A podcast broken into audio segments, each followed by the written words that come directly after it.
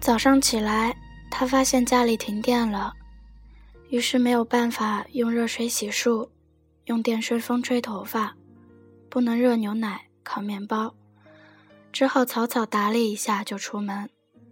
刚走进电梯，邻居家养的小狗一下子冲出来，上周刚买的米白色长裙，顿时出现了两个黑黑的爪印。开车被警察拦。才想起今天限行，罚了一百。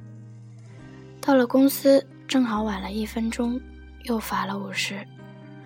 冲进会议室开例会，老板正在宣布工作调整的名单，他的业务居然被无故暂停，他的职位则被一个不学无术、整天就知道开豪车、泡嫩模的家伙所取代。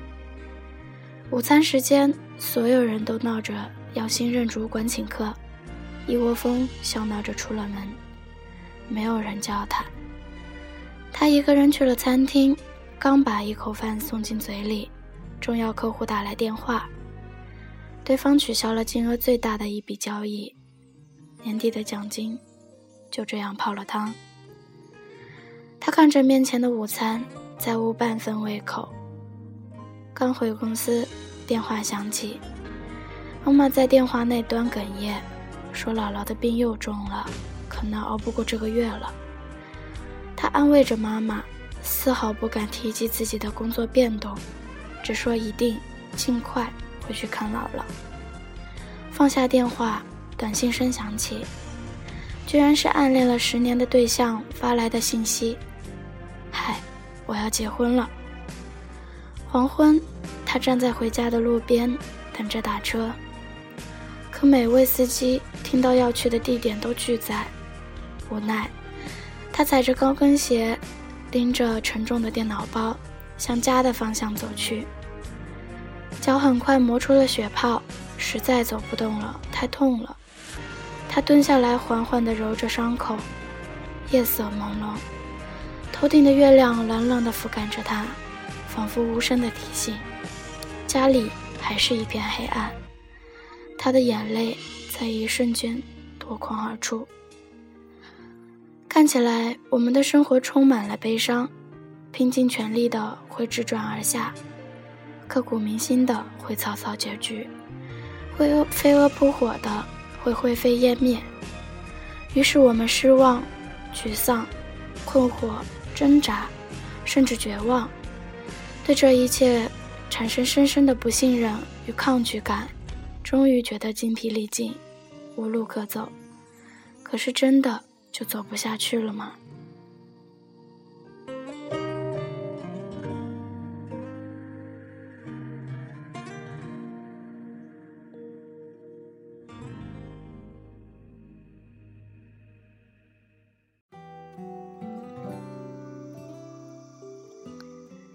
他站起来，擦干眼泪，摇晃着继续往前走。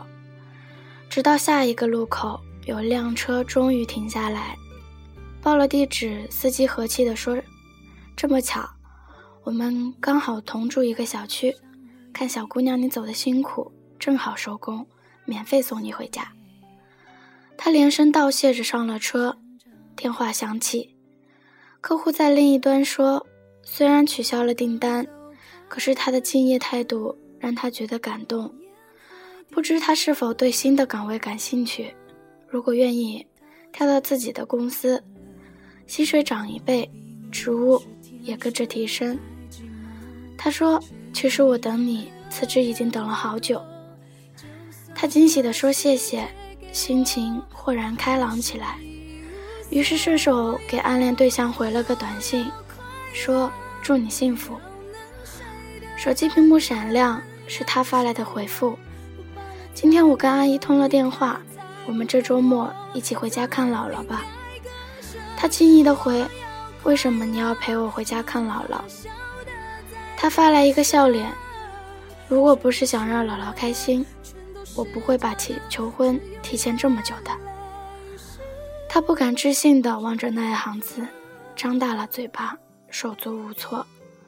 他想知道他的心声，又发：“我都知道。”我喜欢你，他眼圈一下子又红了，心里却轰轰的炸开了几朵烟花。一路抿着笑回家，拿出钥匙，邻居家家的门却先开了。他笑眯眯地说：“今天我遛狗回来，发现你家的电闸给坏了，我就叫老公给你帮你修好了。”在他的身后，那只小狗探出头来，汪汪两声，欢快地摇着尾巴。他推开家门，一世融融，满眼暖意。所有的故事都会有一个答案，所有的答案都未必都如愿最初许愿。重要的是，在最终答案到来之前，你是否耐得住性子，守得住初心？